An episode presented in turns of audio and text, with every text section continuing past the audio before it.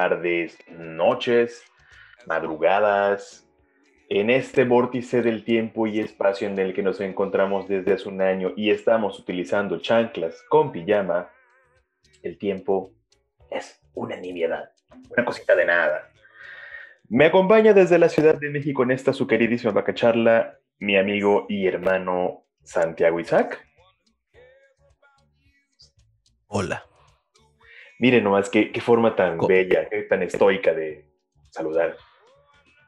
Es que, pues como estamos atorados en el tiempo y como estamos, eh, e, estamos también en el momento que grabamos en un momento de incertidumbre porque no sabemos cuándo si hay sismo o no hay sismo y cuándo sí suena la alerta sísmica o no suena la alerta sísmica, pues ya este, estoy, estoy con, un, con un oído en, la, en el podcast y otro afuera a ver si suena la alerta sísmica. Por si hay que evacuar a medio episodio, pues de antemano una disculpa, pero este sí, ya un año de, un año de vivir en chanclas y en pijama, precisamente eh, por, por, la pandemia, que ya, ya cumplió su primer pastelito, ya le hicimos su fiesta, algo ahí nomás con la familia. La tía Chencha hizo unos tamalitos, unas gelatinas y yo le compré un pastelito al, virus que ya cumplió un año. Uno ahí del globo, ¿no? Que para que se sienta que es de lujo. Sí, sí, sí. Sí, exactamente. Para que sienta que es bueno, aunque sea de la BIM, entonces no importa. Pero si ya un año del virus, un año de un chingo de cosas que han pasado y que a muchos, en mayor o menor medida, les ha cambiado la vida para bien, para mal, pero les ha cambiado. sí, hombre. Si nos pusiéramos a recapitular qué es lo que ha cambiado en nuestras vidas durante todo este periodo, yo creo que lo primero sería que ya nos desespera ver gente sin cubrebocas. ¿A poco no? A mí me siguen cabronando ver a un pendejo sin pendejo pendeja sin cubrebocas. Un a mí sí. Un pendeje. Un, un pendeje para ser incluyentes, pero a mí sí me siguen cabronando. Hablar así. este, pero sí, a mí sí me siguen cabronando, pero vamos, eh, yo he sido de las personas que a un año de la pandemia todavía, todavía sigue manteniendo el distanciamiento social. Se ha cumplido un año sin convivir con la familia, amigos, eh, sin fiestas, sin reuniones, vamos, sin una vida social activa. Con, los asegúnes que ha habido con la reactivación de la economía y con eh, algunas salidas esporádicas a restaurantes, una ida al cine en la primera vocación que los permitieron abrir, en una sala donde habíamos literalmente 15 personas, ¿no? Y hasta ahí. Es todo lo que ha ocurrido en un año. Digo, tampoco es que mi vida social hubiera sido tan activa antes de la pandemia, pero sí ha cambiado significativamente. Pero cuando toca salir, ya sea por motivos de trabajo, por hay que salir a comprar algo, porque hay que ir a, vamos, a las innegables e irrenunciables obligaciones de vida adulta, sí me sigue causando escosor ver sin cubrebocas, eh, gente que no respeta el espacio vital, dice la sana distancia, gente que todavía sigue saludándose de beso a estas alturas, es como que, güey, no, con una chingada gente que todavía te da la mano al saludarte, así como que no estás viendo, animal, en qué pinche contexto nos estamos saludando. Todavía, todavía a mí me causa escosor, pero entiendo que hay gente a la que, pues ya, ya la tiene hasta la madre y que lo ha ocupado como pretexto ideal para hacer caer en la tentación de ser un covidiota, que poco a poco, eso sí, fíjate, poco a poco es cada vez menos mal visto el ser covidiota, porque ya existe en el imaginario colectivo la justificación de que pues es que ya pasó un año, ya la gente ya se hartó, ya la gente ya se cansó, igual que los que están en los hospitales rompiéndose la madre todavía todos los días, pero ellos no pueden hacerlo. Sí, ellos ya están hasta la madre también de ver todos los días que llega algún cabrón que claramente se le ve en, un, en una edad productiva, en una edad sana, pero llega ahí tosiendo prácticamente hasta el bofe, porque pues al, al jovencelo se le ocurrió ir a una fiesta a perrear sin la más mínima consideración de la sana distancia. Evidentemente, claro, se entiende que no puedes perrear a distancia, o sea, eso es como lógico, ¿no? Aliuchis, está medio raro. Telepatía, güey, dice que sí. Así, ¿a poco sí se puede perrear a tres Pues, metros? pues, puta, telepatía, güey.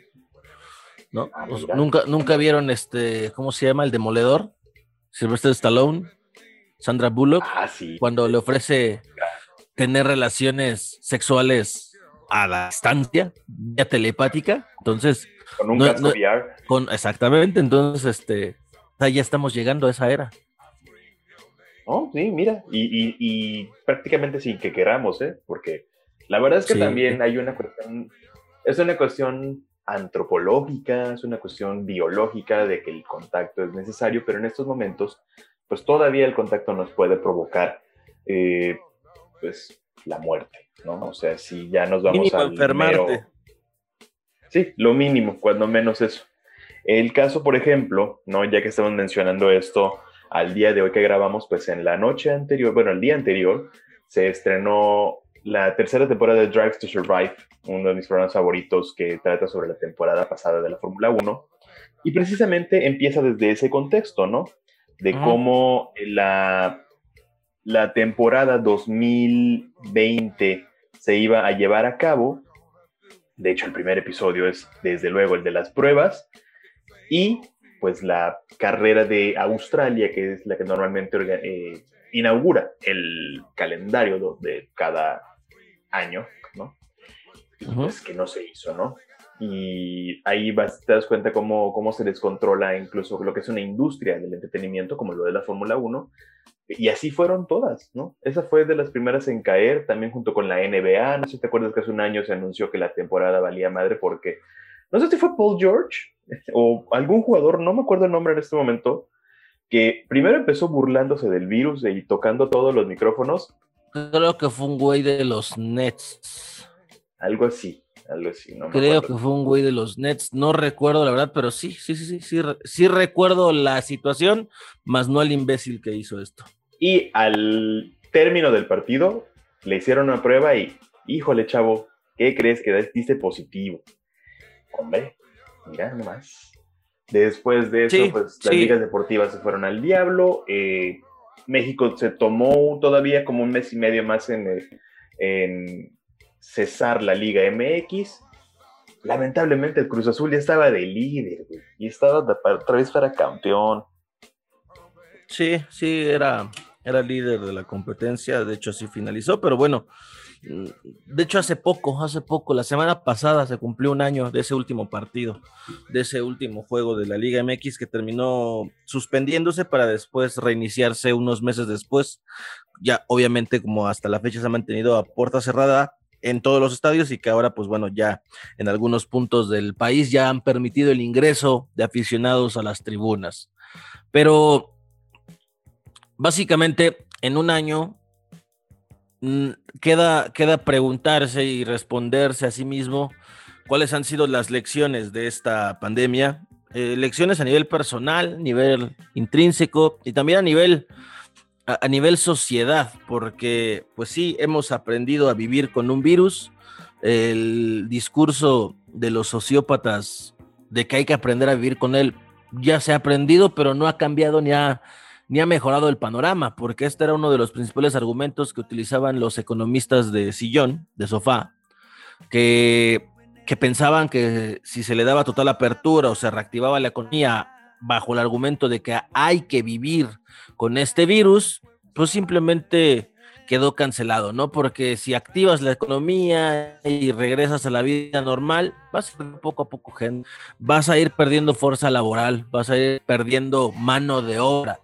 Por ello es que a un año también ha cobrado tanta relevancia el hecho de avanzar hacia la vacunación global, hacia la vacunación mundial, y que hoy en día es lo que roba los reflectores, sin olvidar que al menos en lo que a México respecta, seguimos sumidos, seguimos hundidos, seguimos con una enfermedad que no ha cesado, que no se ha controlado y cuya única esperanza de que así sea es de que la la, la, campaña nacional de vacunación avance más rápido, entendiendo las dificultades, los retos que esto implica, tanto para el país como para la región, como para el continente y para el mundo entero. Porque así como hoy vemos en México filas larguísimas, muchos problemas de organización en varios puntos del país, el debate eterno de, de, que hay dinero para comprar vacunas, pero no se están comprando las suficientes porque hay otros proyectos en marcha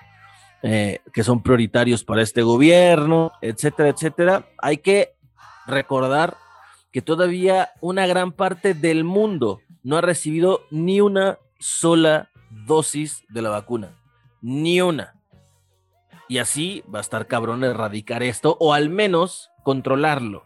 Comenzar a pasar a la fase de controlar un virus que hace un año, pues nadie se imaginaba que fuera a provocar lo que ha provocado ya en todo el mundo. Mientras que vemos ya la distancia a países como China, Nueva Zelanda, que pues ya prácticamente están dejándolo atrás y están pasando al siguiente nivel, mientras que acá nosotros pues estamos añorando con algún día recuperar esa vida que yo sí insisto, aquí yo le llevo la contraria a los filósofos del Internet que dicen es que nunca más vamos a volver a hacer lo mismo. Como sociedad, sí vamos a volver a hacer lo mismo y sí vamos a recuperar la vida que teníamos antes de esto. Solamente que así como van las cosas, pues iba a tomar un buen rato para que así ocurra, pero de que lo vamos a hacer, lo vamos a hacer. Bueno, también en todo caso, más que recuperarla es como hacer una nueva, ¿no? ¿Por qué? Porque si regresamos a la anterior, yo siento que vamos a volver a pasar por lo, por lo mismo. ¿Que realmente qué fue lo que nos llevó a todo esto? Eh, la teoría más aceptada, ¿no? incluso por los expertos en salud de la OMS, es que este virus sí se originó por un eh, zoonótico, se les conoce, que proviene del murciélago, es decir, alguien consumió un murciélago o fue picado por este murciélago, quién sabe, pero el caso es que viene de ahí, ¿no? La teoría común de los memes es pues la, fue la sopita de murciélago, ¿no? Entonces, ok, esa fue la que provocó que el virus eh, pues se esparciera, la que, que naciera prácticamente, y con eso pues se desató todo el desmadrito que traemos actualmente a nivel mundial. Entonces, de esa manera es como se ha eh, planteado esa hipótesis y es la más aceptada actualmente, según las investigaciones, porque hasta la OMS ya fue a Wuhan y pues que no encontraron gran cosa en el mercado local, que por sí era una, una barbaridad en cuanto a higiene y lo sigue siendo, pero que no, no pasó nada ahí. ¿Qué, ¿Qué es lo que nos llevó a eso? ¿Por qué de repente la gente empezó a comer murciélagos empezó a comer especies que normalmente no son comestibles? Eh, China durante el siglo XX pasó una de sus peores hambrunas, ¿no?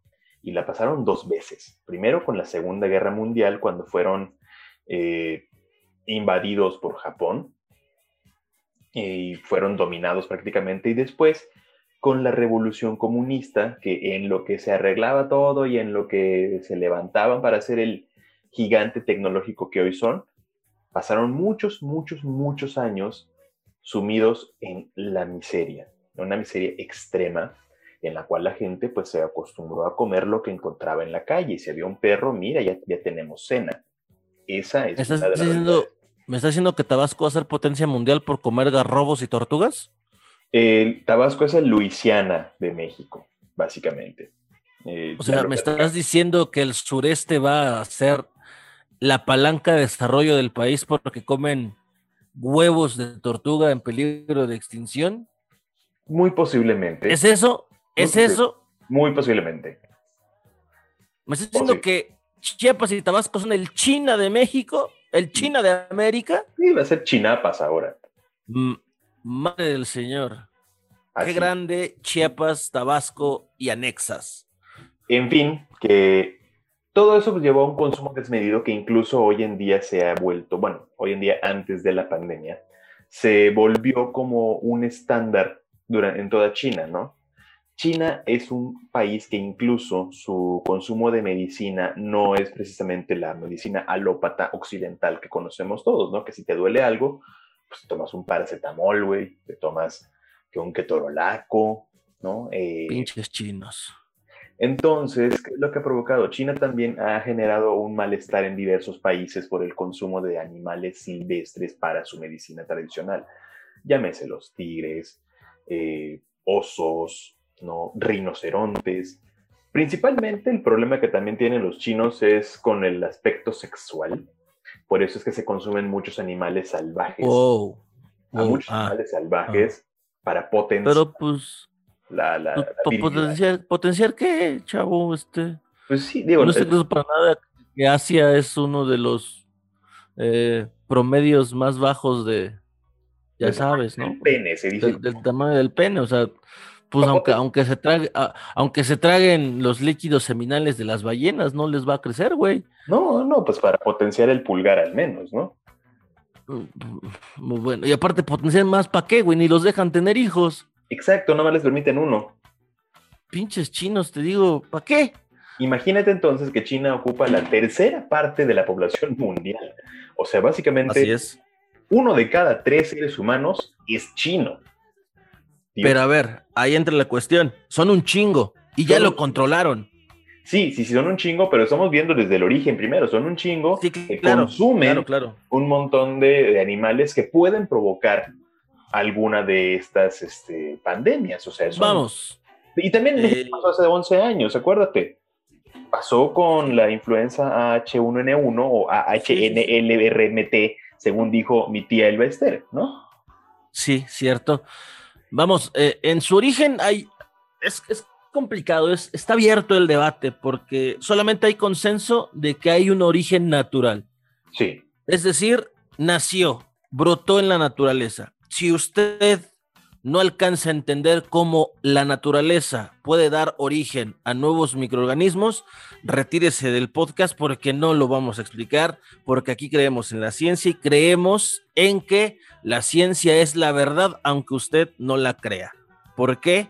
Porque si usted cree que las antenas 5G, que si el dióxido de cloro cura el COVID, y demás cosas, bueno, entonces le pedimos de la manera más atenta que se ofrezca para ir a limpiar las áreas COVID de los hospitales, porque pues si usted no cree, entonces no le va a pasar nada, entonces hágale un servicio social a su país y ayude al personal de limpieza, intendencia y a los médicos, enfermeras y demás personal de salud que está todos los días eh, enfrentándose a este virus, donde le invitan además cordialmente a que si usted no cree, vaya y les ayude a limpiar las áreas donde ellos tienen que usar pesadísimos, pesadísimos eh, uniformes de protección para al menos aminorar el riesgo de contagiarse. Y eso también, también de Rafilón va para todos, para todos ustedes, los que creen que con un cubrebocas pedorro pueden viajar por todo el pinche mundo y creer que no les va a pasar nada, cuando incluso el personal de salud que prácticamente usa capas y capas y capas de protección, aún así ha habido casos de personal que se ha infectado y que lamentablemente ha muerto. Siguiendo con lo del consenso, hay consenso de que hay un origen natural, mas no existe una ruta definida de que haya sido un solo organismo el que haya dado pie a la mutación que pudo haberse originado en el murciélago. Se adopta o se adapta esta versión eh, científica porque el murciélago durante muchos años ha sido un portador natural del coronavirus. Ojo, el coronavirus son un tipo de virus, no es este nada más el de 2020-2021. Este coronavirus, el que actualmente tenemos, ha tenido el mundo en pandemia durante un año, es el COVID-19. Pero hay otros tipos de coronavirus que ya han convivido con nosotros durante muchos años y que por eso ustedes en sus eh, etiquetas de pinol leían, esta madre también eh, elimina el coronavirus, sí, los que ya existían antes, no el nuevo. Eh, entonces, y por eso se ha adoptado la versión de que el murciélago pudo haberlo transmitido al pangolín, que es como una especie de armadillo, que también es muy consumido allá en tierras chinas. Entonces, pudo haber sido esa la cadena de transmisión. La cosa es, para acabar pronto, que es muy probable que si ustedes no tragaran estas cosas, no hubiera pasado al ser humano o al menos no habría pasado a los seres humanos en este estado natural tan salvaje. Tan salvaje quiere decir que es capaz de adaptarse, de evolucionar y de además ser tan agresivo con el ser humano. ¿Por qué decimos esto? Porque las cepas que hoy existen no son las mismas que existían hace un año en China cuando surgió. Eso quiere decir que este virus es inteligente, que se adapta y que ha encontrado la forma de ser cada vez más agresivo contra el ser humano que reúna las condiciones, eh, las condiciones naturales para que se aloje y para que pueda infectarlo de manera rápida y lamentablemente matarlo tras un tiempo. Entonces, cuando ustedes lloran en redes sociales de que hace una semana su familiar estaba bien y de repente se enfermó, pues aquí es vale la pena preguntar si realmente se enfermó por no cuidarse o de la nada estando en su casa cumpliendo con el confinamiento social se infectó. ¿Qué ha pasado? ¿Qué ha pasado? Pero que no es la regla general. No, y, aparte de eso, esa gente que ha sucedido es porque alguien en la casa llevó el virus de una manera evidentemente pues, eh, sin querer, no fue adrede, ¿no? o sea, nadie lleva el virus a propósito a su casa. Eso, pues creo que, nos queda claro, ¿no? Pero, eh, ¿cómo es que se han infectado de repente, no? Eso sí es, es una incógnita que pues dicen, no, pues yo estoy haciendo todo lo posible por no tener contacto, limpiando a cada rato. Ah, y, bueno, ahora que mencionabas precisamente del dióxido de cloro y su consumo, el dióxido de cloro la única forma en la que sirve es en el piso. O sea, limpiando, para limpiar. Dense cuenta, es como si se tragara una cuchara de pinol, güey. Para eso sirve el dióxido de cloro. Eh, solamente pues ahí como, como para dar todo al margen de que si consideran usarlo, pues utilicen no en lo que debe ser y no en su organismo.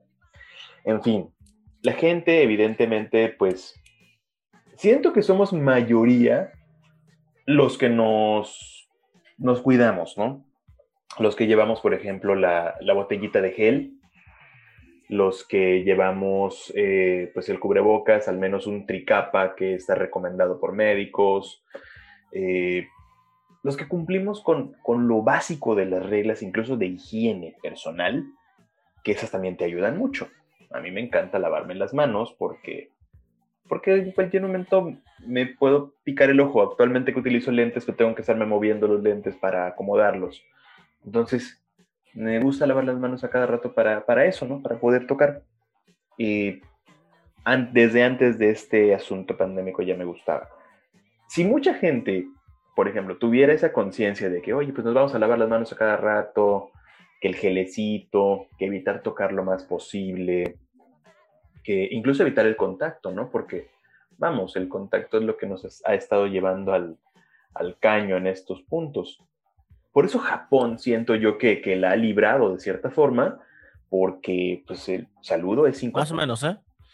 Más o menos, más o menos. Japón también tuvo su oleada donde les fue del carajo y el primer ministro también la estuvo pasando, la estuvo pasando del orto, porque, o sea, no ha habido un país que lo haya hecho perfecto.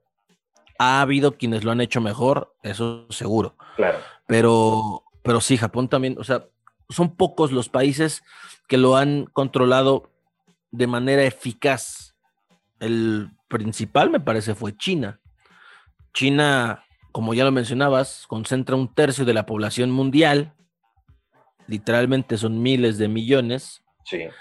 Este, ¿y qué hizo el país?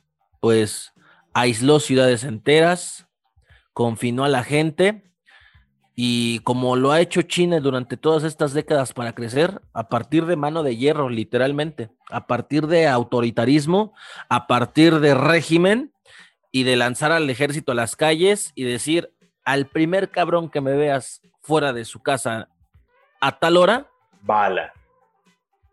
Pon tú que no bala, güey, ¿no? Pero le caes encima macanazos y te lo, te lo llevas a encerrar. Le haces Oiga, un, qué... mini Sí, sí, sí. Oiga, es que yo vivo en Wuhan, pero nada más venía de visita, güey. Vine a comprar un kilo de pangolín. Me vale madre, güey. Ya aislé la ciudad y si venías de visita, te vas a quedar. Nadie entra, nadie sale. Cierro todas las líneas de transporte público que ingresen o que salgan de la ciudad y vamos a aislar esta ciudad. Y así fue ocurriendo con ciudades de millones de personas. Y solamente así, con el paso de China y obviamente con un despliegue de recursos eh, monetarios, sanitarios y, demás que te permiten cuando eres un país rico, como lo es China, pues te permite salir de este hoyo relativamente rápido, ¿no? Porque al día de hoy, China es el único país que a pesar de la caída económica que eso provocó, fue el único que no cayó, que no registró números en rojo, sino que a pesar de eso creció. No creció a los índices de 7, 8% a los que crece anualmente. Este año, con una pandemia a cuestas, siendo el, el origen y el epicentro mundial de esa enfermedad, todavía creció a un 3, 4%. O sea, Y los lujos. Y de básicamente su economía se mantuvo de vender insumos médicos, porque se fabrican ahí. Además, los cubrebocas que utilizamos, si tú revisas, aunque sean marca 3M, por ejemplo, son hechos en China. sí, ya se manufacturan. Entonces, básicamente se mantuvieron trabajando eh, para surtirle al mundo de, de lo necesario para poder combatir el virus, o sea, lo necesario mínimo. El gel, pues sí se hace aquí, te lo hace tu vecino y funciona porque es un 70% alcohol, pero eh, los insumos como por ejemplo incluso jeringas, eh, equipo médico, se han fabricado ahí. Entonces es por eso que podemos decir que se duplicó esa industria Sí. y es la que se ha mantenido pues eh, a flote. No, y, y- además, pues China es el epicentro tecnológico de insumos que se siguieron manufacturando a lo largo de este año. También es ho- hogar de un sinfín de manufactureras que surten a miles de e-commerce alrededor del mundo. Y también que se concentró en controlar esto de manera rápida para volver a reanudar las actividades y reabrir la economía, el consumo a nivel interno. Pero ahora Repito. traslademos eso a México y vamos. Es que justamente a eso iba, a eso iba. ¿Cómo lo lograron? Con mano de hierro, con autoridad, con disciplina y con un gobierno estatista que intervino, sí, en muchos casos quizá violando derechos humanos, pero que controló la situación en lo interno. Acá nos han repetido hasta el cansancio que el pueblo es sabio, que el pueblo es inteligente, que el pueblo es bueno, que no van a ordenar ningún toque de queda, que no se iba a ordenar absolutamente nada. Y ahí están las consecuencias. Oficiales, casi 200 mil personas muertas, oficiales, Lo que dice la plataforma. por sobreestimaciones a partir de datos de la propia Secretaría de Salud, cerca de 300 mil o casi 400 mil personas han muerto en realidad por el COVID-19 en México. Medio millón prácticamente, más que todos los sexenios ultraviolentos de Felipe Calderón y de Enrique Peña Nieto. Pero vamos, bien, nos cayó como anillo al dedo, ¿no? Ya estamos domando la pandemia. Estamos en una meseta. Entonces, y, y apenas hace un par de días el señor Hugo López Gatel dijo que es posible que venga una tercera oleada en México. O sea, en otras palabras, es, es, es casi seguro que nos vuelva a llevar la chingada porque hubo puente, la gente atiborró las salidas de carreteras, colmó las playas, sí, qué bueno que el sector turístico tuvo este alivio ya lo hemos platicado aquí más de una vez, reactivar la economía, claro que sí, pero esto conlleva a que de esas visitas a la playa, esas visitas a las aguas con caca de Acapulco, digo, porque, porque esos son, güey, ¿no? Sí, pues sí. Esos son, o a partir de estudios reales, son las aguas con caca de Acapulco. Este, a partir de ello, va a haber más contagios, va a haber más gente en hospitales y va a ser un pinche ciclo sin fin, como dijeran en El Rey León. Entonces, y después viene Semana Santa, en abril, ya en un par de semanas. O sea, y va a ser el cuento de nunca acabar, mientras que el día de hoy México ya ha vacunado a aproximadamente 5 millones de personas, que no es nada, somos un país de 128. Puta. O sea, ¿Cuándo falta un chingo todavía. ¿Cuándo llegaremos a los otros 123? Ahí fíjate, estaba viendo un- una nota en el New York Times de gente que es más factible que obtenga la vacuna antes que uno. Y se les hace muy extraño a ellos que si la mayor concentración en México está en centros urbanos, porque se está distribuyendo la mayoría de las vacunas hacia zo- zonas rurales de tres personas, güey. O sea, no, evidentemente no literalmente son tres personas, o sea, tampoco se lo tomen aquí tan a pecho. Pero sí centros eh, rurales donde hay muy poca gente, ¿no? Y se disponen los recursos para allá, ¿no? Se gasta dinero llevando todo eso para allá, cuando la mayoría están en centros urbanos, llámese Ciudad de México, Estado de México y pues toda la zona metropolitana del Valle, eh, un Puebla, eh, un Monterrey, un Guadalajara, Tijuana, Querétaro, eh, pues es, que, es que las zonas rurales también votan. Claro, claro, y son las que dan el voto duro. Digo que no, no, hay nada en contra, pero en, un, en un sentido de lógica, en un sentido de, vamos, en un sentido común, en una enfermedad donde la puedes combatir con distanciamiento social, lo más lógico es que le des prioridad a las zonas urbanas. Exactamente. Sobre las rurales, donde se concentra más gente, donde es más complicado que haya ese distanciamiento social y que si te urge reactivar la economía, es allí donde debes de. Digo, si estás en esta campaña pichicatera, ¿no? De andarle pidiendo al tío Biden que unas vacunas, ¿no? Este, que, andar negociando con China, que vamos a esperar que las AstraZeneca del tío Slim ya comiencen ahora sí a llegar con todo. O sea, mientras eso, si vas a seguir con esa campaña pichicatera, pues esa debe ser la, la, prioridad, ¿no? Zonas urbanas donde haya más gente, donde quiero reactivar las economías más rápido o donde quiero iniciar de nuevo los ciclos escolares, pero si quieres que sea parejo, es decir, rural, que también, o sea, eso no quiere decir que porque no vivan en la ciudad sean menos importantes. Claro que no, son igual de importantes, pero si quieres que sea parejo, entonces compramos vacunas parejo, paramos tres meses, eh, pinche Tres Bocas, pinche Felipe Ángeles y pinche Tren Maya, que nadie, nadie te va a salir a marchar a Palacio Nacional si si, si, se retrasa tres veces la construcción de tus pinches proyectos, pero te lo juro que nadie, güey, nadie va a ir a manifestarse, ni opositores, ni los seguidores recalcitrantes, porque esos aplauden todo, güey, todo, todo, absolutamente todo. Nadie te va a reclamar. Vas a unificar el aplauso porque sería una decisión sensata de tener esos tres proyectos que son una sangría de capital increíble y podrías con ello comprar vacunas para definitivamente darle el impulso necesario a la campaña de vacunación nacional, para que vacunes tanto en pueblos como en ciudades, pero no es el caso. Es más, de hecho, hasta sería más rápida la construcción, ¿no? O sea, la construcción eventualmente se ha detenido por, bueno, se detuvo como dos, dos días más. Dos días, güey. Pero se va, a seguir se va a seguir deteniendo porque los contagios, si no se controlan, se van a mantener. Entonces, pues vas a tener gente que se va a estar enfermando cada día y tu proyecto no va a avanzar porque no vas a tener el personal porque te están muriendo de pinche COVID, cabrón. Esa es lógica. Si te ubicas ahora en vacunar a todos y ya luego le metemos así, entre todos nos juntamos, güey, y órale, ¿quieres tu tren? Chingón. Ya nos vacunaste, perfecto. Vamos a jalar todos para que tu tren salga, güey. Ya porque no te vamos a hacer cambiar de opinión jamás y porque te, ya te montaste en tu macho o te montaste en tu yegua y nunca, este... wow, wow, wow. Se dice, se dice, se monta a veces en una yegua, no, no, no siempre tiene que ser un caballo macho. No tengo pruebas, no tengo pruebas. No. No puedo hablar de lo que no sé. En los clubes hípicos de repente se montan yeguas, ¿no? Ok, ok, ok. No, ¿Por qué lo decía usted, señor? No, yo, yo nada más por ciertas cosas que se dicen, ¿no? En el, por cosas que se dicen. no vamos a entrar en detalles. Cosas de la vida. Sí, sí, sí, sí, exactamente.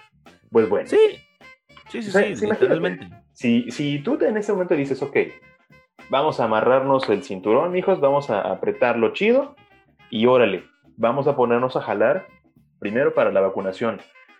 Aquí no voy a aceptar anti-vaxxers. O se vacunan o se vacunan. No hay de otra.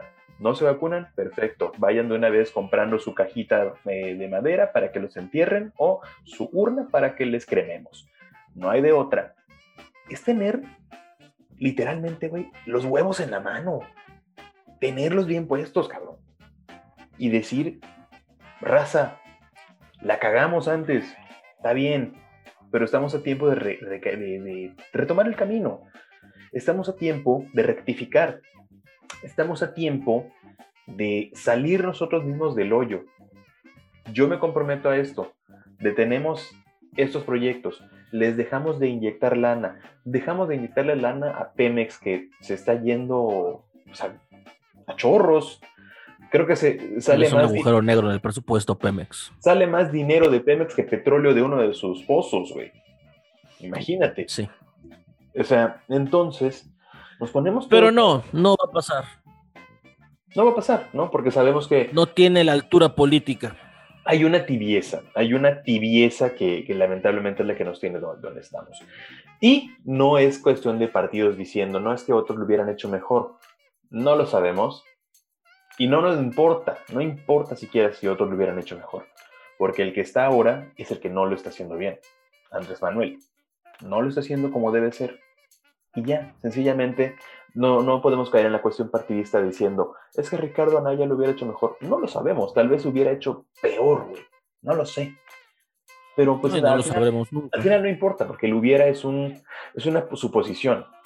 y en lo que estamos actualmente, pues es que hay un señor ahí que todos los días sale a, a- a hablar de manera muy florida, mareando a la gente con palabras vagas, que lo ha hecho durante los últimos 25 años que ha estado en el ojo público, y que por eso ha ganado, y que pues ahí se la pasa dando mentiras a la, a la gente y hay quien se la cree y se las aplaude y dice, pues sí, vamos requete bien, la economía está muy bien.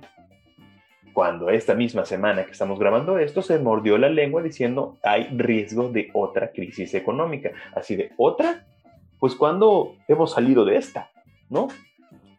No nos hagamos pendejos, güey. No.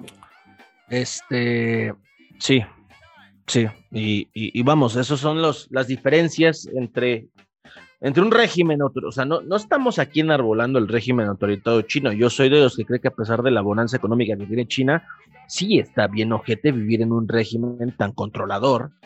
Vamos, donde ni siquiera tienes poder de decisión sobre tu natalidad, porque sí, son un chingo, pero al final de cuentas se está incidiendo en una decisión que es personal y ya interviene a esos niveles el gobierno.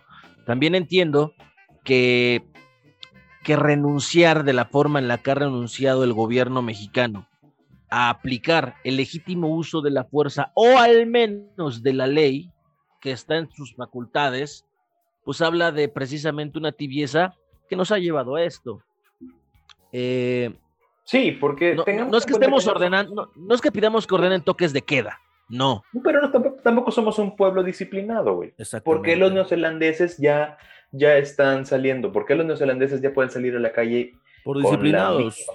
Por disciplina, o sea, eso lo vemos así, si quieres, por los usos horarios, ¿no? El uso horario 1, que es donde están Australia, eh, Nueva Zelanda, las islas del Pacífico, Asia, ellos están saliendo de este asunto por un- una cuestión de disciplina. La gente dijo, ok, esto sí es serio, esto sí es grave, yo no quiero estar en un hospital, no quiero que me intuben, no quiero que intuben a mi familia. La gente agarró el pedo.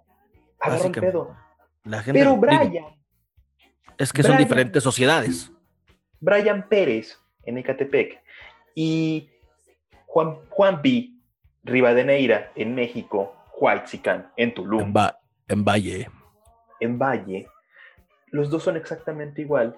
Y no, güey, es que tenemos que agarrar la inmunidad de rebaño. El año pasado, te cuento, eh, más o menos por... Hablando, aparte hablando de cosas que ni entienden, güey. Exactamente, el año pasado... Que ni entienden. Tuve unos vecinos, eh, ambos creo que eran de Coahuila, se veían white. ¿Fue el de la bocina de los tigres? No, no, no, no, no, ese es otro. Ese, Ah. afortunadamente, ya voy a dejarlo dentro de unos días. Qué Eh, bueno. Hay unos vecinos que llegaron al departamento de abajo de aquí donde estamos, ¿no? Y Ajá. uno de ellos, en su evidente ignorancia whitezican, de ignorancia de escuela lasallista seguramente, eh, dijo, Ey, tenemos escuchas lasallistas, no los ofendas, güey. bueno, los ofendo, este, de alguna forma, si lo hago, pues bueno, perdónenme, pero exijan mejor calidad en su educación, por favor, porque están pagando mucho. En el caso es que, dice el hombre, es que lo ideal es que nos dé a todos para que de ahí, pues ya podamos salir. Es que ya, y apenas llevábamos como un mes, güey, un mes de, de- de- de- del confinamiento. Ah, bueno, eso también es otro tema. La gente que se engañó y que creía que cada, cada dos meses ya iban a anunciar semáforo verde y todos a la chingada. No, no, no, no, no. Bueno, el Esa caso gente- es que este gente me encanta. personaje, pues sí, se aventó esa declaración diciendo, es que lo ideal es que a todos nos pegue. Y es como, espérate, es un virus del cual no sabes nada. Es más, la misma gripe La gripe común te puede matar y mata a muchas más personas anualmente. ¿Por qué? Así es. Porque cada cuerpo es, de un, es, distinto. Nosotros no tenemos el mismo organismo. Y si eres alguien que se la vive en la fiesta, si le estás consumiendo bacardía cada rato, eh, si estás fumando todos los días, pues claro, cuando te pegue esto te va a matar. Aunque también el virus ha demostrado que no importa qué tan sano estés, también... ¿Mata gente sana también? Sí, te puede cargar la chingada. Lo hemos visto, gente que, que, iba... Menores de edad. Menores de edad. Eh, los virus son de alguna manera lo más democrático que existe. Jalan parejo. Jalan parejo, ¿no? Ellos sí. Es más democrático que el gobierno que tenemos, que nomás jala para sus borreguillos, ¿verdad? ¿Cuál? ¿Cuál? El, gobierno federal que tenemos. Ah, ah, ok, vale. Claro. Ah, nada más, nada más preguntaba, nada más preguntaba. Sí, no, no, no, no, o sea, yo no hablo de los estatales porque no los conozco a todos. Ok, ok. A todos, o sea, ¿conoces alguno? Conozco a algunos. Algunos, ok. Exactamente, o sea, te puedo hablar. Ok, no entremos en detalles, no entremos en detalles, está bien. Exactamente. Pero el otro, pues, jala para, para, para gatos y para perros, ¿no? Sí, sí, sí, parejo. Sí, sí, sí. Y hay gatos que de repente, pues ya ves que se la pasan aplaudiendo. Muy, muy raro que exista un gato aplaudiendo, cuando normalmente son focas. Me, me, he topado un par de estos gatos aplaudidores. El gato aplaudidor, dígase, de aquel que sirve un régimen y por consecuencia, pues le aplaude todo esté bien o esté mal, le aplaude todo. Y es como el gato volador, básicamente, ¿no? Una figura mítica. Eh, sí. Pero que sí la que a, veces, que a veces es retórica y a veces literal. Sí, sí, sí, sí. Estos felinos que se la pasan ahí aplaudiendo casi todo lo que hace el señor presidente, prácticamente todo. Si no aplauden todo es porque a veces no tienen 20 varos para ponerla a su unifón y expresarlo en las redes. Pobres miserables, sigamos. Pobre, gente de París, diría la canción. En fin, que ¿Por qué hemos llegado a este punto? ¿Por qué llegamos a este punto? Porque realmente la ignorancia de la, de la, gente es la que nos ha llevado a eso.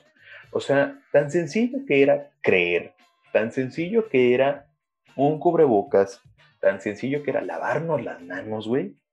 Y mira, hubiéramos salido de esto así, como si nada. Pero no, Vivimos en un país donde creemos que de repente con echarse tantita agüita en una cubeta... Vivimos en una sociedad. Vivimos en una sociedad, diría The Joker. Eh, nomás con agarrar agüita de una cubeta donde se meten todos los platos, ya nos lavó las manos y con eso podemos chingarnos unos tacos afuera de Tacubaya.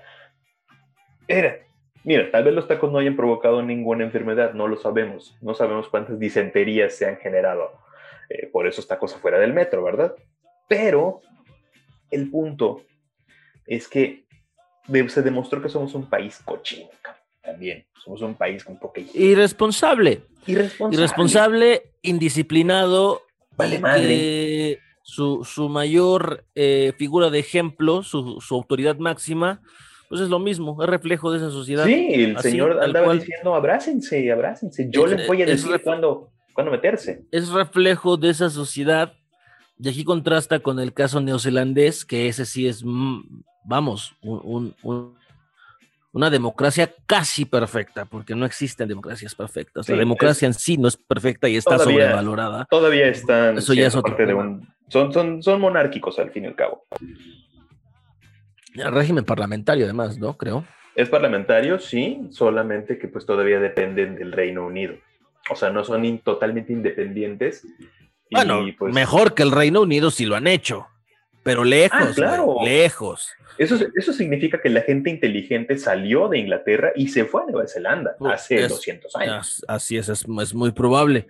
Pero la cosa es... Porque la otra gente inteligente que salió de allá y se fue a los Estados Unidos o América, pues no, ¿eh? No, tampoco. eso no se ha visto nada inteligente. América es el primer país con muertos en el mundo. Dios santo, ni China, ni China.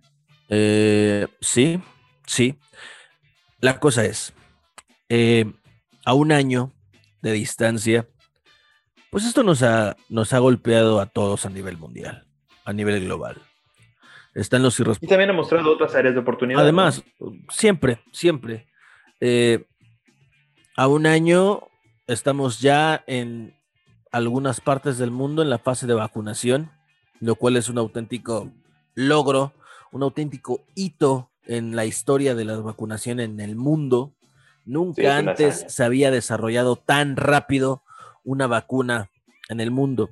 Y yo sé que tu tío, tu prima, tu vecina, tu cuñada, tu compañera que se informa en Mafian TV, en YouTube, y que lee los archivos desclasificados que comparte en, en algún punto blogspot.com o en algún punto wordpress.org.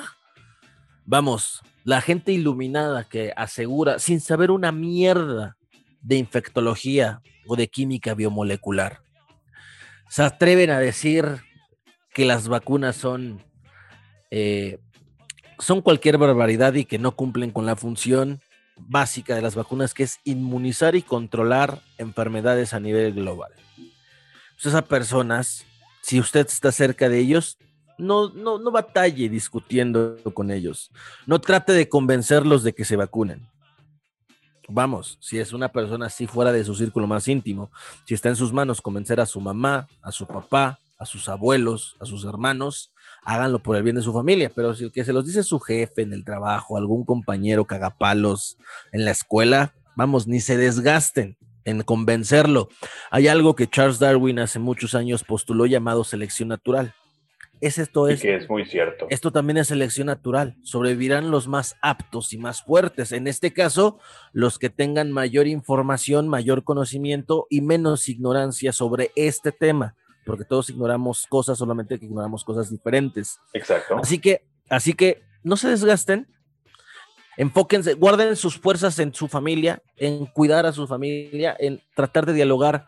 Que mucha gente, que los abuelitos, que los, los papás y las mamás ya son mayores, es más por, por tabú, por desconocimiento, pero que hay, hay, hay, abuelitos que nada más con explicarles de qué se trata y que confían en la persona que se los dice, confían y creen.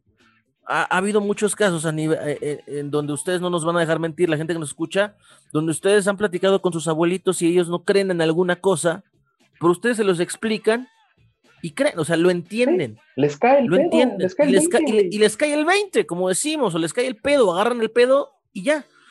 O sea, esa gente es más por, por la forma en la que creció, porque no tienen muchos conocimientos, donde ahí nosotros hemos de, de servir como esa guía dentro de nuestra familia, los que puedan o podamos, en la que ayuden a que la gente no tenga dudas, a que si tienen, es que leí que las antenas 5G, no, abuelita, no, mamá, no, papá, mira, fíjate, te voy a contar. Hay mucha desinformación, no, esto funciona así, esto sirve acá.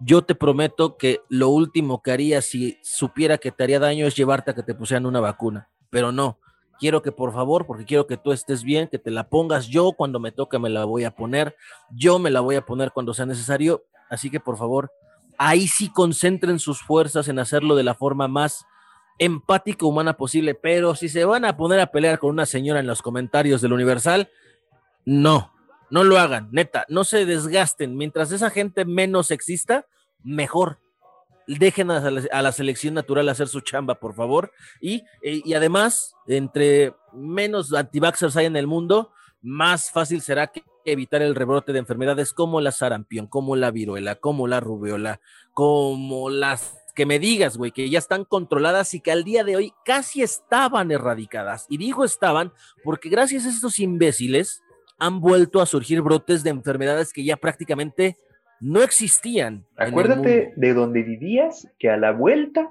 había gente antivaxxer. ¿Te acuerdas? Sí, sí, sí, claro que lo recuerdo. Hay un brote ahí de gente antivaxxer de niños con polio. Exacto. O sea, son niños que caminan como la morra del exorcista, básicamente por culpa de sus padres. Eso es el mejor ejemplo de cómo la vacunación funciona. ¿Has visto tú últimamente un niño chueco con polio? No. ¿Por qué? porque desde hace muchísimos años, y eso es algo que se tiene que reconocer de todos los gobiernos mexicanos que han precedido al actual, se han ocupado en la vacunación eh, a tiempo, porque hay un esquema de vacunación en México que es muy bueno. Es tan bueno que hay muchos menos casos de polio en México que en los Estados Unidos. De sarampión, güey. De sarampión o sea, es lo que se conoce como la smallpox. Si ustedes van a California, por ejemplo, hay comunidades enteras con casos así de sarampión, pero terribles. nótese que además son comunidades ricas. Por ejemplo, en Orange County, que es donde viven muchos millonarios, generalmente son gente que le cree al gurú de algo y que es su vecino y que él le dijo y desde eso pues, muchísimos famosos no han vacunado a sus hijos y les ha dado sarampión. Y ahí dices, ¿no se supone que son gente que fue a la universidad, a las mejores universidades del mundo? ¿No se supone que son gente que, que tiene una mejor educación que nosotros? Y bueno, pues ahí están todos enronchados por, por el sarampión, ¿no? Entonces, eh, México es uno de los países con mejores esquemas de vacunación en el mundo. ¡Qué ojo! que ojo, los antivaxxers dicen que respetemos su opinión. Bueno, yo respeto que haya, alguien que no se quiera vacunar. Ellos también tienen que respetar claro. el hecho irrefutable de que, o sea, que no se encariñen con sus hijos. Porque no porque si llegan a más de 10 años, ¿eh? Por, porque si llegan a pescar una sarampión, una rubiola o algo, pues, pues, o sea, espero que no les guarden mucho cariño porque no les van a dar mucho. Que también respeten mi derecho a recordarles que solamente están apoyando y ayudando a un retroceso por la erradicación de las de, enfermedades que ya eran cosa del pasado en el mundo. Porque muchos de esos anti-vaxxers tienen, tienen mascotas, güey. A ver, no le pongas la, del, la, la de la rabia ni la de contra el moquillo a tu perro. A ver cuánto tiempo te va a durar. Ningún perro sin vacunarse, salvo los callejeros, que incluso hasta ellos son vacunados también por campañas gubernamentales, viven mucho menos tiempo que un que una mascota vacunada. Eso es una realidad. ¿Sí? O, también las industrias farmacéuticas están buscando controlar a, las mascotas. O sea, están controlando a mi French Poodle para que me asesine mientras duermo. Con razón está muy hiperactiva, ¿no? Exactamente. O, por qué? O sea, ¿cuál es el fin de controlar también a las mascotas, a los gatos y a los perros? Pues es como dije hace, hace unos meses fue esto, ¿no? ¿Qué interés tiene la, la élite mundial en controlar a Brian Pérez, que tiene 25 pesos en su tarjeta de débito, güey. ¿Qué interés? ¿Me interesa este pobre diablo? ¿Me interesa controlarlo para que haga algo por mí? Güey, ¿qué? No, no entiendo, no, no lo comprendo. A la élite no le interesa a la gente así. Y se dice y no pasa nada. y, le, y le voy a decir a la gente un secretito. Ustedes que nos están escuchando, escuchen lo que les voy a pedir que hagan a continuación. Le pausan y regresan al podcast. Abran Google, abran Google y escriban Google Ad Settings con su cuenta de Google, la que usan para todo, abierta. Ingresen a Google, eh, a Google y tecleen Google Ad Settings. Les va a salir en primer resultado algo que dice Ads Settings Google. Le van a dar clic ahí. Es el primer, primer resultado que te sale. Le vas a dar clic ahí y te va a salir un panel que te dice personalización de anuncios y va a decir una pequeña información y donde tú le vas a dar scroll down, vas a bajar y va a haber una pestaña que dice cómo se personalizan tus anuncios. Y dice, los anuncios se basan en la información personal que has añadido a tu cuenta de Google, en los datos de los anunciados asociados a Google y en los intereses de usuario que determina Google y van a ingresar y van a leer toda la información que Google de manera voluntaria tiene de todos ustedes, desde su rango de edad, su género, cuántos idiomas dominan o al menos en cuáles navegan, cuáles son las tiendas en las que más compran, las páginas que más visitan, los temas que más les interesan y los detalles más cabrones de su vida. Pausenle si quieren e ingresen. O sea, pausenle, vayan y búsquenlo si no me creen y van a ver toda la información que de manera voluntaria ya le entregaron a Google. Y va a decir, nada más es Google. Google tiene bajo su poder el tráfico de más de 3 millones de sitios web y de aplicaciones móviles. Ahí nomás. O sea, y, van a decir, ah, pero es que nada más es Internet. Tu vida confluye prácticamente en el maldito Internet. Y no fue necesario inyectarte ni madres para que le dieras toda esta información de manera voluntaria a Google. ¿Y cómo, funcionaría que te... O, cómo fue la imaginación de la persona que dijo que te iban a inyectar nanobots para... o nanochips para controlarte? ¿Qué, qué harían si te controlan? O sea, ¿te imaginas? O sea, como que vamos a presionar un botón y que, que esta gente se rasque las nalgas durante tres horas hasta rasgárselas, ¿no? Nomás por diversión. Tal vez, ¿no? Yo estoy esperando que instauren el nuevo orden mundial que están prometiendo los ¿El de la película de Michel Franco?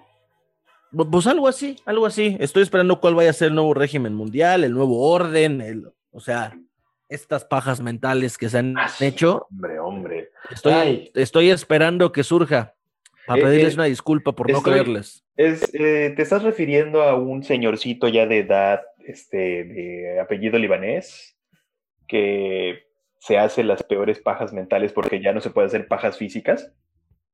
¿Hablas del pendejo de Alfredo Jalife? Exactamente.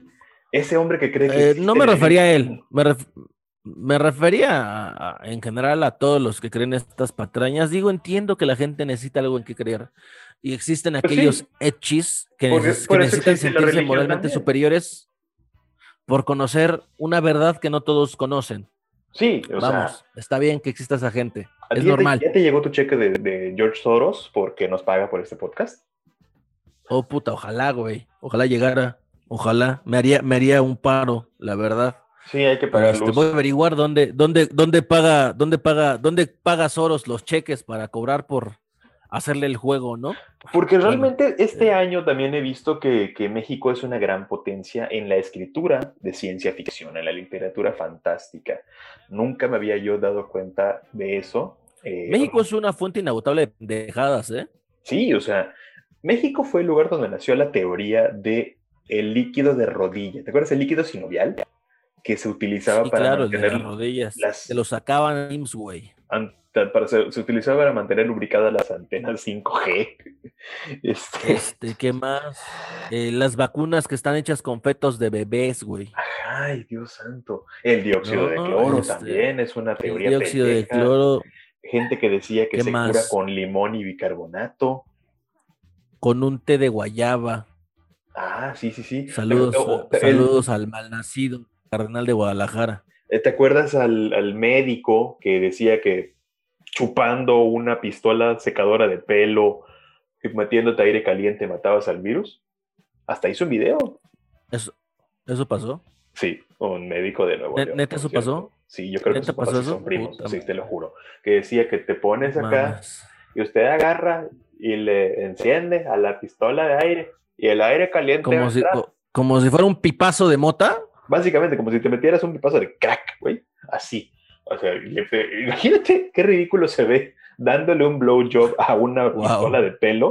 Wow. Así. "Ugh", y se está metiendo aire Wow. caliente para matarse el virus. Dios de No mi dejes de sorprenderme, México. Es gente que Te tiene amo. una cédula profesional, por el amor de Dios. cabrón. O ah, sea, no, es que los estudios no te, no te eximen de ser un pendejo. no, dice, dicería, No, no, o sea, dicen ahí, Ah. o sea, el, Te- el licenciado pendejo, ¿no? No. No, o sea, o sea, un título universitario no te, no te exime de ser un pendejo y la falta de educación eh, académica tampoco te convierte en un estúpido. Yo te lo puedo contar de mi- desde mi experiencia muy personal. Las mejores lecciones de mi vida no las recibí en un aula. Las recibí en las ocasiones que tuve la fortuna de trabajar como ayudante de albañil, en las ocasiones que trabajé como volantero en una pizzería, en las que platicaba con gente que sí, o sea, Con no la acabaron raza, ni la primaria raza, tal vez, con la raza que de verdad mueve este país todos los días y la que construye esta nación. Y, Y que es la que la está sufriendo, ¿eh? mejores y es la que peor la pasa, lamentablemente, los que viven al día, pero son ellos los que te dan las mejores lecciones de vida, güey. O sea, si me preguntas a mí en el aula qué, qué aprendí, aprendí un 10% respecto a lo que he aprendido a partir de la experiencia personal en la universidad de la vida, como dicen muchos, güey. Y en esas experiencias que me he llevado, que he tenido de la fortuna de convivir con esas personas. Entonces, no, o sea, me queda claro que ningún título, ya sea licenciado, ingeniero, doctor, aunque tengas maestrías de todos los colores, aunque sea Samuel García, güey, ¿no? Que tiene chingos de maestrías, güey, y un doctorado y que la chingada y senador y no, Sí, no le quita lo- que es un pobre tiene más pendejo. doctorados que, que casas tiene Bartlett, ¿no? No le quita que sea un pobre pendejo. John Ackerman, el doctor John Ackerman. Doctor, Es doctor, que porque tiene dos, dice. Eso, eso es un pendejo. ¿no? Entonces, Gerardo Fernández Noroña es un tipo leído, muy culto, que es un devorador de libros, es un pendejo. Pero de libro vaquero, güey. No, o sea, el, no, el, güey tiene muy buenos títulos en su biblioteca personal. o sea, la verdad se ha dicho, el que me cague las pelotas no quiere decir que voy a demeritar su nivel intelectual. No, yo sí lo Vamos, los, los intelectuales orgánicos que tenemos, dígase los Enrique Krause, los demás que sí son de escuelas muy, muy eh, preponderantes y, de mucho abolengo, pero que al final de cuentas cuando opinan con el hígado no pasan de ser unos pobres viejitos meados que opinan desde su odio personal. Pues el propio Jalife. El propio, que el güey es un tipo estudiado. Claro, es un, sujeto que ha dado clases, ha sabido de prosapia. Ajá, y de, repente sale con, barbaridades como que George Soros le paga a las feministas para que aborten. George Soros les paga para que destrocen las ciudades y con eso hacer caer a López Obrador. Es como, espérate, no, güey. Y también siento que también la pandemia ha mostrado los verdaderos colores de muchos. O sea, gente que se decía yo soy, yo soy, yo soy moreno. Ahí está el color de mi piel es moreno.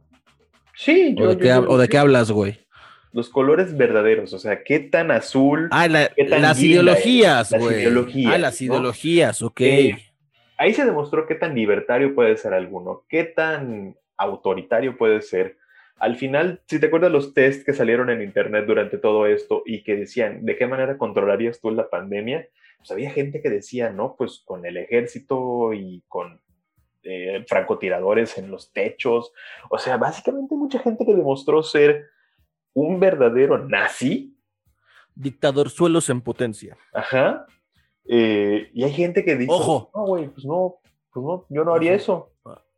Ya lo dije hace un momento, acá se cree que la democracia no es perfecta y que está sobrevalorada, pero no creemos que los fachos sean la solución. No. No. No lo son, no lo son pero al menos medio funciona la democracia, medio, ¿no? Por eso digo, sobrevalorada y todo, pero medio funciona. Sí, o sea, no somos Yugoslavia. No, o sea, eso no hace ni a las monarquías mejores, ni a los imperios mejores, ni a las dictaduras mejores, o no. Solamente que la democracia no es perfecta y está un poquitito sobrevalorada. Y que esa, esa sobrevaloración ha hecho que muchos políticos de muy poca monta, montados en el discurso de la absoluta democracia, pues hayan tenido acceso al poder. No lo digo por el señorcito de Macuspana. Al güey se le reconoce su tosudez de 18 años. tosudez que, muchos tosudez que muchos no tuvieron, ¿no? Que no tuvo el propio Coctomo Cárdenas, que quizá no tuvo Diego Fernández de Ceballos, que ahora parece ser va a tener Ricardo Anaya. O sea, se reconoce eso, porque la perseverancia yo creo que siempre va a ser algo positivo.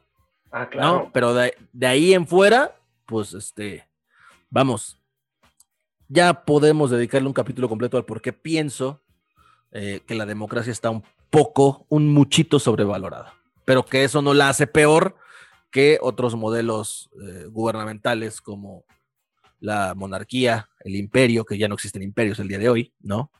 Eh, las dictaduras, bueno, el imperio de Japón es representativo, o sea, y de ornamento, güey. O sea, el emperador de Japón no decide nada relevante. Mandó el sol, son el imperio del sol. Por eso, pero ya el pinche emperador de Japón no decide, ya no puede declarar la, la guerra a nadie, güey. Bueno, básicamente porque Japón tiene prohibido utilizar su ejército desde el año 45, ¿verdad? sí, exactamente. Desde la conferencia de Yalta. Entonces, ya no puede hacer nada el emperador japonés. Eh, Fíjate que ahorita, por ejemplo, que hablábamos de la gente que tiene estudios y se ha visto demasiado pendeja, eh, son los pendejos por iniciativa y estudios, por cierto. Yo te puedo contar una anécdota, anécdota de la que es ahora mi ex jefa, así rapidita. Eh, a la señora se le murieron al menos tres familiares, que se recuerde, por COVID.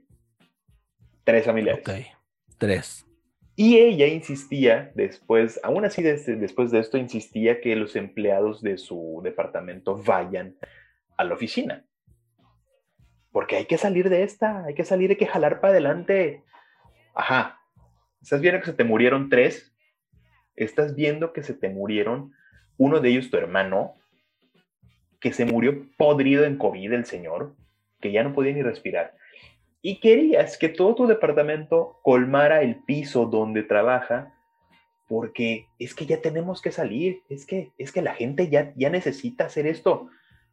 La gente puede necesitar salir, pero para que la economía funcione necesita gente que esté viva. Y la única forma de mantenerlos con vida en este momento es manteniéndolos en sus casas. A ver, ¿qué dice la gente cuando, cuando les preguntas cómo están? Esa plática coloquial de, de, ciertos contextos, ¿no? Pero lo importante es que hay salud, ¿no? O sea, porque entendiendo que si, hay salud, pues puedes buscar alternativas para jalar. Claro. Pero sin salud no puedes hacer nada. Pues ese, es, ese discurso aplica para esto. Si no hay salud, no puedes reactivar, güey. Así de simple. Así de, así de sencillo. Así de fácil, güey. Y mira, hoy en día este negocio está al borde de la quiebra. Tú sabes de cuál estoy hablando. ¿Por qué? Porque durante muchos años ya, se dedicaron. ¿Todavía no se pueden decir nombres? Ya, ¿no? Sí, farsa. Ya, ya, ya chillaron todas las ratas, ya. Ya, ya. libre no, soy, libre soy. No, hubo ningún acuerdo de confidencialidad ni nada, ¿verdad? Este. Pues ese podcast no lo escuchan. Creo que no saben ni cómo escucharlo. Algún día quizá lo haga alguien que les dé el pitazo, por eso pregunto, güey, antes de, decirlo. Ah, no, no, pero hoy, hoy ya no nos preocupa eso desde las otras esferas en las que nos movemos, ¿verdad? Ah, ah bueno, eres, eres, un mamón, güey. yo lo sé, yo sé que soy un mamón. Por eso soy tu amigo, güey. Cállese. Eres un payaso, eres un payaso, pero bueno, sí, eh, dígase, una mueblera del norte que hace unos meses tenía un banco y ya no lo tiene. Exacto. Ya, ya les dije todo. Esa que es una farsa. Ya les dije. Ese que es una farsa. Cámbienle una letra por otra y ya, ya no les podemos decir más claro que empresa era. Zambombazo en. Exacto. Entonces, esta empresa hoy en día está en el borde de la quiebra precisamente porque nunca se dedicó como que a pensar en el usuario. Entonces llegó la pandemia y ¿qué es lo que hicieron todos los negocios? Vámonos a digital, güey. Palacio de Hierro siguió vendiendo. Eso sí, entregándote hasta dos semanas tarde, pero entregaba. Liverpool, Costco, Soriana, eh, Electra, el miserable de Salinas Pliego. Eh, un trompetilla, una trompetilla para, para Salinas Pliego. Eh, tu mamá, güey. El negocio que tú quieras, güey, se, volvió digital. Las nenis venden más que esa, esa mueblera, güey. Seguramente sí. O sea. Seguramente sí. Y, y, ¿Y cómo se les ocurrió a ellos que podían lidiar con la pandemia? Ah, pues vamos a poner mascarillas a todos y gel, para que la gente siga viniendo. Y hacían campañas de las cuales hoy me siento culpable de haber participado, lo admito, de que pues teníamos que llamar a que la gente venga porque ya tenemos medidas de seguridad. Ajá, sí, lo cual no garantiza nada absolutamente. Neta, no garantiza que no te vas a contagiar en el trayecto, si es que vas en metro, porque justo la tienda principal está eh, a un lado de la estación del metro Cuauhtémoc en Monterrey, que es la estación más grande. Okay. Eh, no garantiza absolutamente nada. Si vas en, transporte público, güey, agarras el pinche tubo donde, para, no caerte y ese seguramente ahí está el pinche virus, güey. Llegas y lo vas a trasladar a la tienda. Entonces, la lógica es que ver gente en un negocio es un negocio sano. Y durante mucho tiempo le dije, oigan, es que esto no está bien. Tiendas en Estados Unidos, grandes marcas están cerrando sus tiendas porque, pues, ¿de qué les sirve tener un armatoste de concreto cuando todo lo puedes solucionar con una moto de un Rappi, güey, que te entregue el producto que necesitas. Digo, hablando de productos chiquitos, claro, no vas a llevar un sillón en una moto, ¿verdad? pero es México, todo es posible. Aún así, pues no, insistían en que tenían que abrir más y más y más. Y esa lógica capitalista de los 70-80, de que la expansión física es lo que te da un negocio exitoso, es lo que los llevó a la ruina. La ruina en la cual hoy en día estos negocios. La pandemia nomás les dio el empujoncillo que necesitaban para caer al precipicio, eh, en el cual pues ya no van a salir, ya están en ese abismo en donde ya no hay dinero prácticamente. Entonces, yo creo que, que, te digo, por eso la pandemia nos enseñó los verdaderos colores de alguien, ¿no? De gente que, por ejemplo, se hacía ver como, como líderes, como, como gurús de los negocios, pues la verdad nos dimos cuenta que estaban más obsoletos que nada eh, la pandemia también demostró que se puede generar muy buenas ideas dentro de, este contexto. Pues, pues, conocemos al Gorigori Ramen, por ejemplo, que surgió durante la pandemia y que hoy es un modelo de negocio que tiene un cierto éxito. Podrá no ser santo de nuestra devoción esta persona, pero se reconoce su éxito, ¿no? Lo sabemos. Sí. Eh, mostró lo peor de unos y lo mejor de otros. Nos durante todo este año hemos aprendido muchísimo en quién confiar y quién no, sobre todo. En el caso de los negocios es como, güey, este sujeto no me está dando seguridad. Llego y su tienda no tiene las medidas mínimas no se pone siquiera un cubrebocas, pues no compro ahí, sencillamente, ¿no? Al menos este es mi caso. Si yo veo que alguien me está atendiendo sin cubrebocas, sin medidas de seguridad, sin lavarse siquiera las manos, perfecto, muchas gracias, mi hermano, yo tengo mi dinero aquí en mi bolsillo y me voy a otra parte. Nos ha enseñado también quiénes son los que vale la pena apoyar, y en este caso yo creo que vale la pena apoyar mucho a las nenis, güey. ¿Por qué? Porque son las que son motor de su hogar, que de repente tienen un producto que podrá ser muy, muy, muy, muy pendejo, pero por algún motivo lo quieres. Chindogus se les llama en japonés. Y lo quieres y lo compras. Y les estás apoyando. Y estás apoyando al negocio local de cierta forma, porque esta mujer con eso da de comer a sus dos o tres hijos. No sabemos cuál es su situación, pero ella es el motor de su casa. Apoyas a negocios locales y a los productores, por ejemplo, de alimentos, que ellos son los principales. Si nos vamos al aspecto de que los, eh, en lo rural se está empezando la vacunación, tenemos que empezar por los agricultores, porque si no hay agricultores, no comemos fácil. No tienes quien siembre tu comida, la pinche sociedad se va al diablo, güey. O sea, ellos son neta los principales. Esa, Así diría, es. diría Patti Armendáriz que son la base de la pirámide. Bueno, deja tú la base. Ellos son el cimiento de toda esta sociedad si no los, nos, este, no los apoyamos, se nos van a morir. Y tampoco es que el clima haya sido muy benevolente durante 2020, porque hubo sequías, hubo inundaciones, se perdieron cosechas en gran parte del país.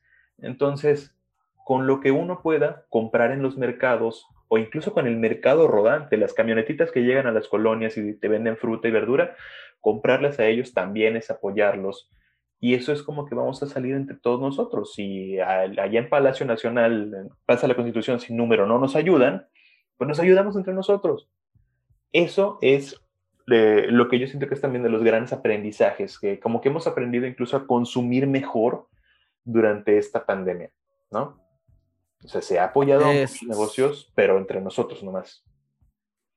Sí, sí, sí, sí, es, es así como, como mucho muchos han salido adelante, muchos han sostenido y lo seguirán haciendo hasta que y de esa manera hasta que pase esto. Es agarrar el pedo y tener la conciencia social sobre todo, ¿no?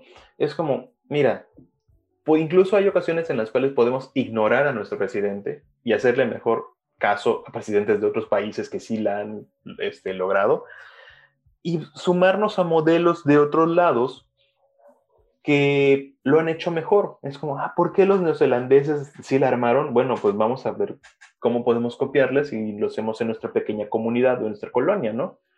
Hacer mini Nueva Zelandas, ¿no? Dentro de las grandes ciudades en las que vivimos aquí en México. porque ellos pudieron hacerlo? Eh, pues, eh, pusieron, por ejemplo, no toques de queda, pero sí limitar el, el tránsito, una sola persona. No entraba ni salía nadie. Exacto por ejemplo, si vivían en departamentos, una sola persona era la que compraba eh, los víveres para dos o tres departamentos más, llegaba, repartía. Hicieron todo con base en su disciplina, que demuestra que es posible salir de esto sin tener que caer en lo autoritario, sin tener que, que, que, hacer paternalista incluso.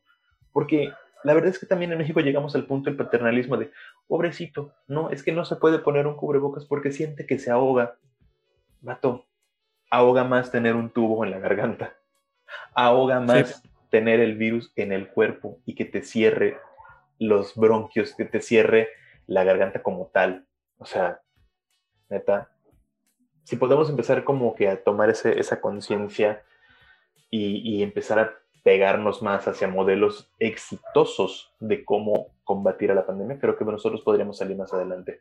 No nos fijemos en Internet, güey definitivamente Internet no es el, el, medio para informarnos respecto a la pandemia. Creo que estás de acuerdo, ¿no? Correcto. Sí, no, no ha habido, vamos, no ha habido muchas alternativas. No ha habido, ha, habido gente que no ha tenido de otra, literalmente, que no ha tenido de otra y que al final de cuentas la, la gran lección de todo este año, de este año pandémico, que ahora entra, ha entrado en su segunda fase, que es el año pandémico de la vacunación. y que habrá de entrar en la fase 3, que es la pandemia y la recuperación, que es la que va a tomar más tiempo, de hecho. Eh, nos deja como lección que está en nuestras manos poder ayudar a quienes están a cargo de esto a, a controlarlo mejor y también está en nuestras manos ayudarnos, ayudarnos a salir adelante de esto o de ayudar a aquellos que necesitan de que nosotros consumamos para poder, poder salvar un poco, un poco sus respectivas finanzas, la, la economía local que le llaman. Pero al final de cuentas, pues ha sido un año en chanclas, ha sido un año en pants, ha sido un año en shorts. Y otra que dije un año en, en pants, me acabo de acordar que el portero suplente del Real Madrid, el ucraniano Andriy Lunin, se casó en pants, güey. ¿A ah, chinga? Se, se, casó, se casó en pants, güey. O sea, se casó formalmente en pants y, y, y, e imagínate la gente que no pudo, o sea, o sea, fue de literal, nada más fue al registro civil, se casó con su ahora esposa y después de vuelta para la casa. Imagínate, un, un, un ucraniano joven, 21 años, que sí es portero suplente, pero es del Real Madrid, eh, que gana una muy buena pasta. Claro. nos anduvo con ridiculeces de que hay que hacer la boda en Valle y todos vengan con careta, con no, boca vergel en las mesas y traigan sus pomos para no salir al Oxxo a medianoche. esas bodas en Veracruz que de repente se hacen con salgan, o sea, no, no salgan de, de, la, de aquí del local y traigan sus cigarros porque luego no nos dejan, porque si no luego imagínate, hay que comprar leche, huevos y cigarros para que no te detengan. Es correcto. Ya hablamos de es Correcto. Exactamente. Entonces, este, Imagina, si, él pudo, que vive en Madrid, que gana, que gana en euros y que puede darse ciertos lujos, agarró el pedo y hasta se casó en pants, pues tú no seas ridículo y puedes, una vez más, te recordamos, posponer el bautizo de tu bendición. De Iker Mamarre. Tiene un año Iker Mamarre, güey, ni se va a acordar ridículo, ni se va a acordar mamón. Entonces, déjate de chingaderas y suspende esa pinche fiesta, que todavía estamos lejos de que esto acabe. Podremos hacer reuniones hasta que tus invitados ya les puedas preguntar, ¿ya los vacunaron? Y te digan, Simón. Sí. Y para eso todavía cuelga. Sí, sí, sí, muy fácil, como, como que nos vayamos haciendo a la idea de que nuestro cumpleaños esta vez otra vez lo vamos a pasar en, una pantalla. Es muy probable. chance y con la gente que esté en tu casa y te hagas ahí pues dos chelitas y, un, y una carnita así en la sartén y ya, ¿no? Es todo. Neta, hay que mentalizarnos. Pero si nos mentalizamos a eso y hacemos ese pequeño sacrificio, créeme que más rápido vamos a salir de este asunto. Pero si no puedes hacer ese sacrificio por ti, lo cual eso ya es algo sumamente egoísta, prácticamente estás condenando a la muerte a tu familia. Sí.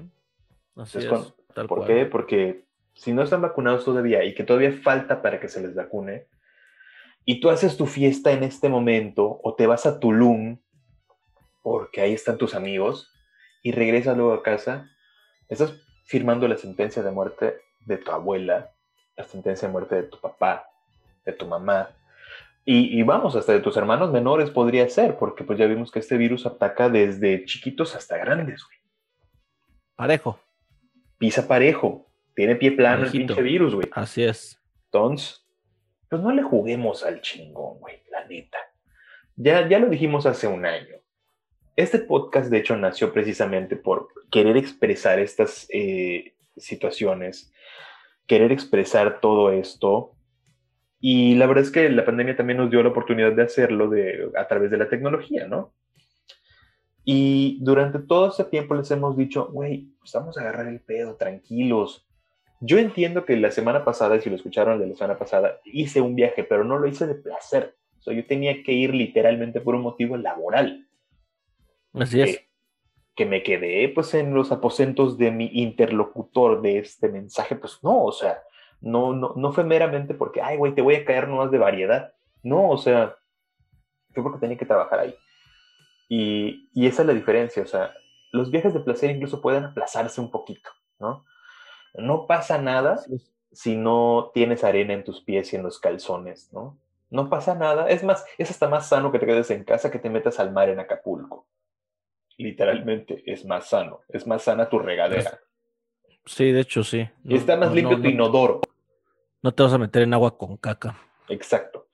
Y es muy fácil aguantarse tantito, aguantarse un año que no vayamos a la playa. Es dinero que te vas a ahorrar, que puedes meter a una cuenta de inversión, que puedes meterlo a, comprar acciones de baratitas en la bolsa y que te va a dar luego un rendimiento. Y luego, cuando ya tengas una lana buena ahorrada, te das el santísimo pedón que quieras en la playa, en la pinche playa que quieras, pero va a valer la pena.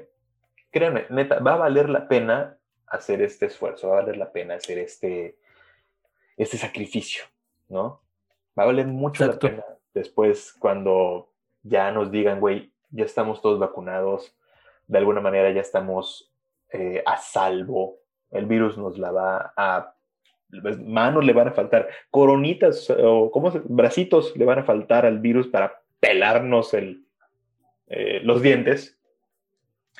Eh, y después de eso ya podemos irnos a donde se nos pega la gana, ¿no?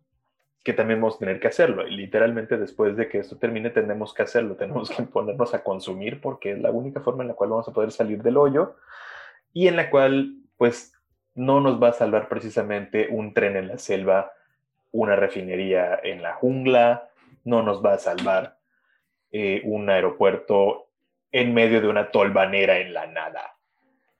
Así es. Así es. No lo va a hacer. No lo va a hacer. No nos va a salvar. Ese cobertizo que llaman aeropuertos, cobertizo y patio, básicamente. Esa horrera. Sí, esa bodega horrera. Eh, creo que tiene más, más infraestructura, infrastructure, diría mi presidente Enrique Peña Nieto, eh, tiene más infraestructura un, un Italian Coffee en medio de la carretera que eso. un pastesquicos rumbo a Pachuca. Sí, sí, se ve, se ve como que con más forma que el, el Felipe.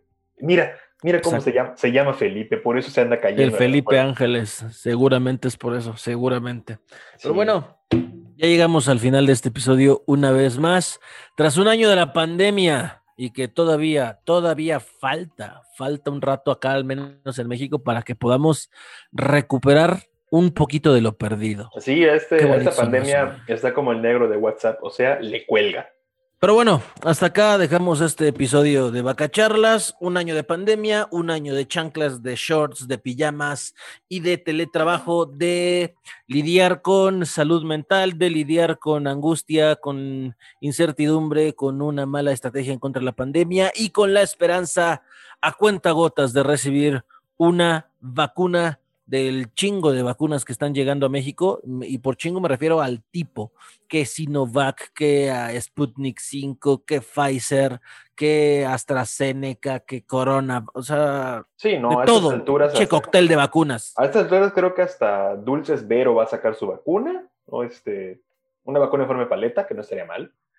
Eh, o, o, chance hasta los que hacen los, las mezclitas para michelada, ¿no? Las Michemix igual y sacan una vacuna para que se le eches a tu caguama y pues, win-win, ¿no? O sea, todos ganamos prácticamente. Muchísimas gracias por habernos escuchado, muchísimas gracias por eh, su atención, sus finas atenciones, dirían los locutores de antaño. Eh, gracias por suscribirse, por dejar sus comentarios. No, hombre, nos la pasamos bomba haciendo estos contenidos que son para ustedes. Ya saben que no ganamos nada, pero nos gusta, ¿no? Nos gusta por el simple hecho de que somos unos pinches argüenderos y disfrutamos mucho de estar platicando. En fin, gracias a todos ustedes. Nos vemos, o más bien nos escuchamos en una siguiente emisión.